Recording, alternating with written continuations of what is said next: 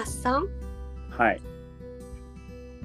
もうさ一服を始めてさなんと2ヶ月が経ったんですよおお。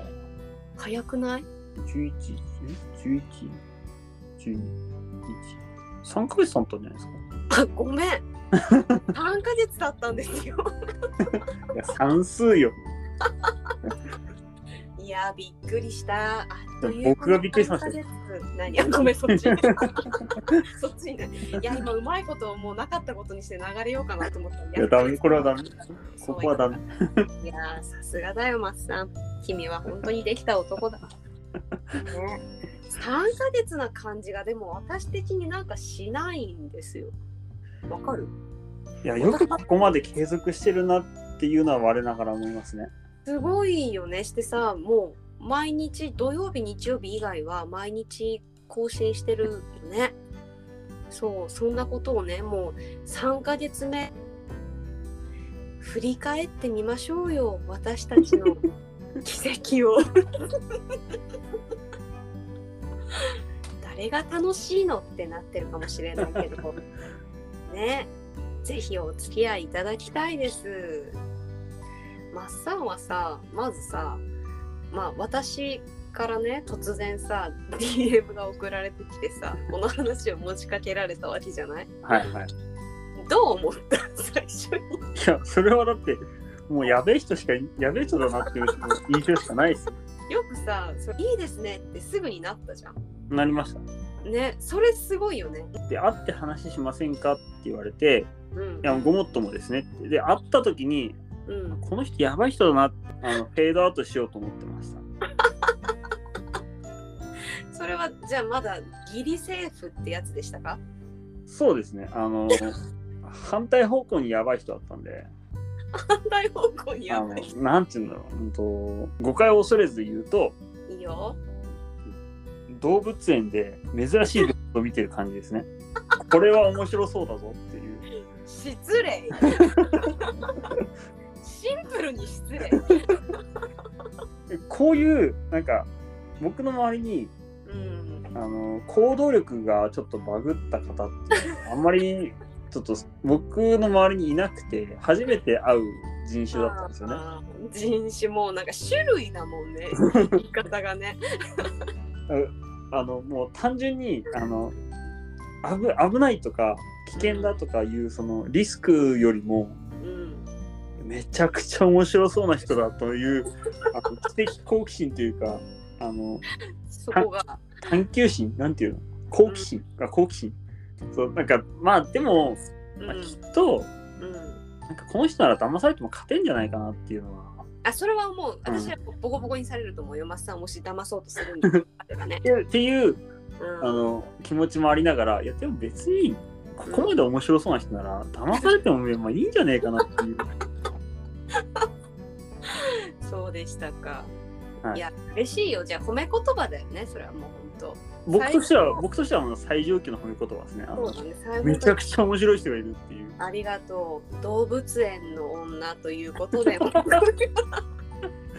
珍獣っていうことだもんね、ん。あそうそうそうそうそう。嬉しい嬉そうしいいう嬉しいです。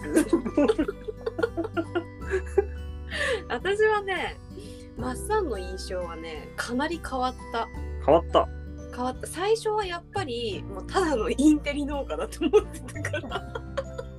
いやそうよく言われるんですよね。なんか硬い人だとか。そうそうそうそうそうそなんかめっちゃめっちゃ怖い人だとかよく言われるんですよね、うなんかねあの 喋ってくれるのかなっていう心配がまず一番最初にあってそうそうそうそうそう。よく言われる。にこうなんていうのもう見切りをつけられてもうバスッとそれこそ本当フェードアウトされてもおかしくないだろうなっていうふうに思ってたけどなんかね意外だったのがものすごくあの柔軟だったっていうこと。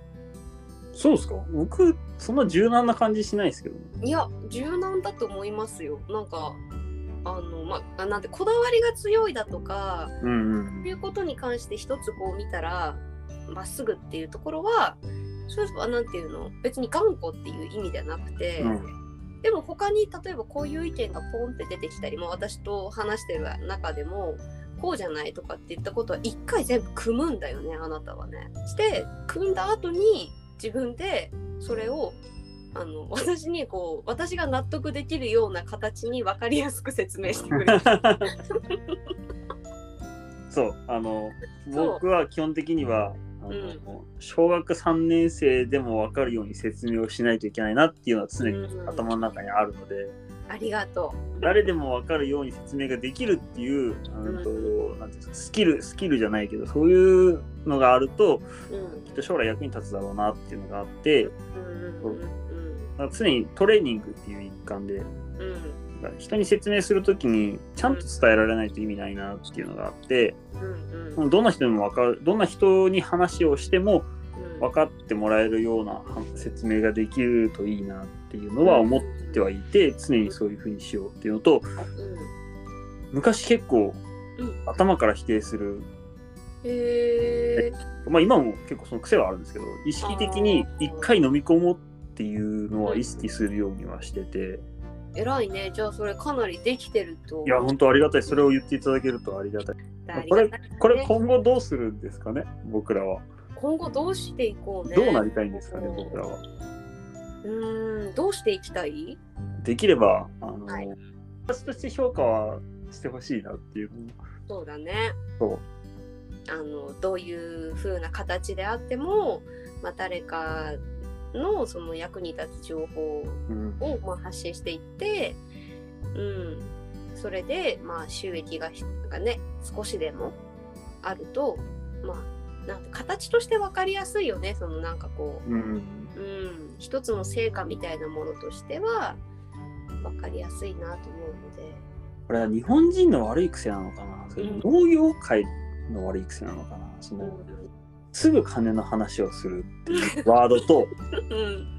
あとはもう一つあの何？情報に、情報を有料化すると途端になんかまた金求めるのかみたいな感じがあって、いやいやだって僕らは時間を割いて情報を提供するんだからっていうだから例えば、うん、と情報を提供してくれる例えばコンサルティングの人とか、ね、いっぱいいるじゃないですか。そういう情報を提供してくださる方って。それって有料じゃないですか,、有料です。なんかそれが本来の形だと思うんですよね。うんただ今僕はあのこのあのポッドキャストに関してはあのうん。僕のメモ頭の中のメモ帳だと思ってるんで全然あの自己満足でやってるんで全然いいんですけど例えば農業全体で言うとうん。あのせっかくあの情報をいただいてるのにうん。それがただただで当たり前でしょっていうスタンスの業界っていうか、まあそういうのってちょっと違うんじゃないのかなっていうのはうん。結構思ったりはしてますけどね。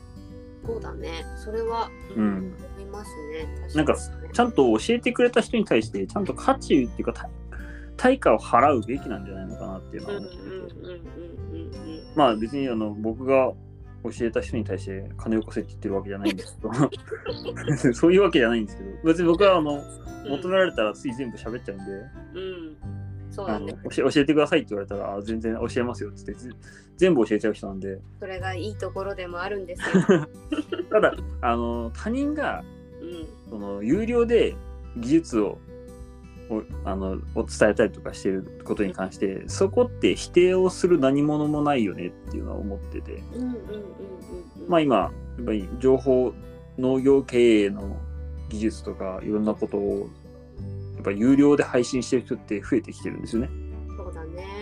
そこになんかあいつまた金かみたいなうんでっていう批批判はそれは間違ってますよっていううんその方はちゃんとあの皆さんのために時間を割いて情報を提供する準備をしてくれて提供してくれてるのにうんそこに対する対価を払わないっていうのは逆に失礼ですよっていうそうね。ととは思ってますね。うんうん僕は全然関係ないですけど。うん、まあねそう私たちがねこうやってやってるポッドキャストも3ヶ月ねもう半年1年とかってね、やっていける中でまあきっと有益だなっていう情報が。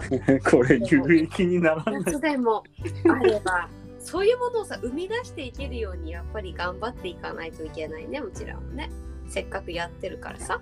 なんか最初はだから僕は言ってたじゃないですか。有料配信できるぐらい収益化できるぐらいまで頑張ろうって言ってたんですけどやればやるほどうん。有料化できる人たちってもっとすごい情報とかもっと本当に思う。わかりやすいことを喋ってるんだろうなっていうのがあってうんすごく難しいねっていう。だから収益化ってやっぱりめちゃくちゃハードル高いなっていうのはうん。すごい感じますよね。簡単ではないよね絶対にね。だってうんお金をいただくんだ。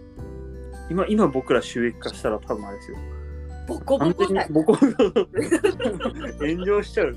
これ大炎上何がこれでお金をもらおうと思ってる この程度の情報で何を言っとるんだっていう。祭りだってなりますよ。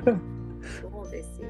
まあ私たちはねそうやっぱり長い目線でいくとそこにきっと位置づけたらいいなっていうふうに思うんですけ収れども、益化が目的というよりかはうん。あの楽しくいろいろな人とつながるためにやっぱある程度の、うん、ある程度なんていうんですかその経済的負担が発生してしまうのでそうそうだね。そこをどうにか埋められたらうん。やりやすいよねっていう、そうだね。ど何かの形で応援してくれる人がいるといいなっていう、まあ、うんそういうのを応援してくれるような配信がうんできるといいなっていうのが多分収益化の道かなっていうのはうん。ちょっと思いますよね。だから有益かどうかっていうよりかは応援してくれるような。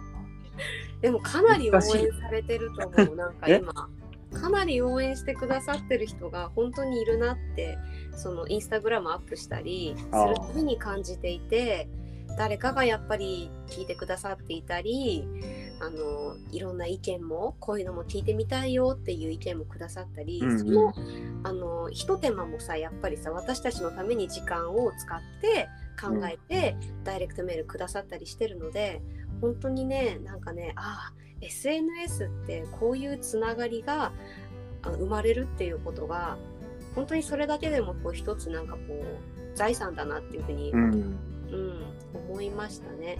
だからこれからはやっぱりもうちょっとさあれだよね私たち空知北海道のね空知であの活動してるんですけれども近いところの方たちともやっぱりぐぐっとつながっていきたいね。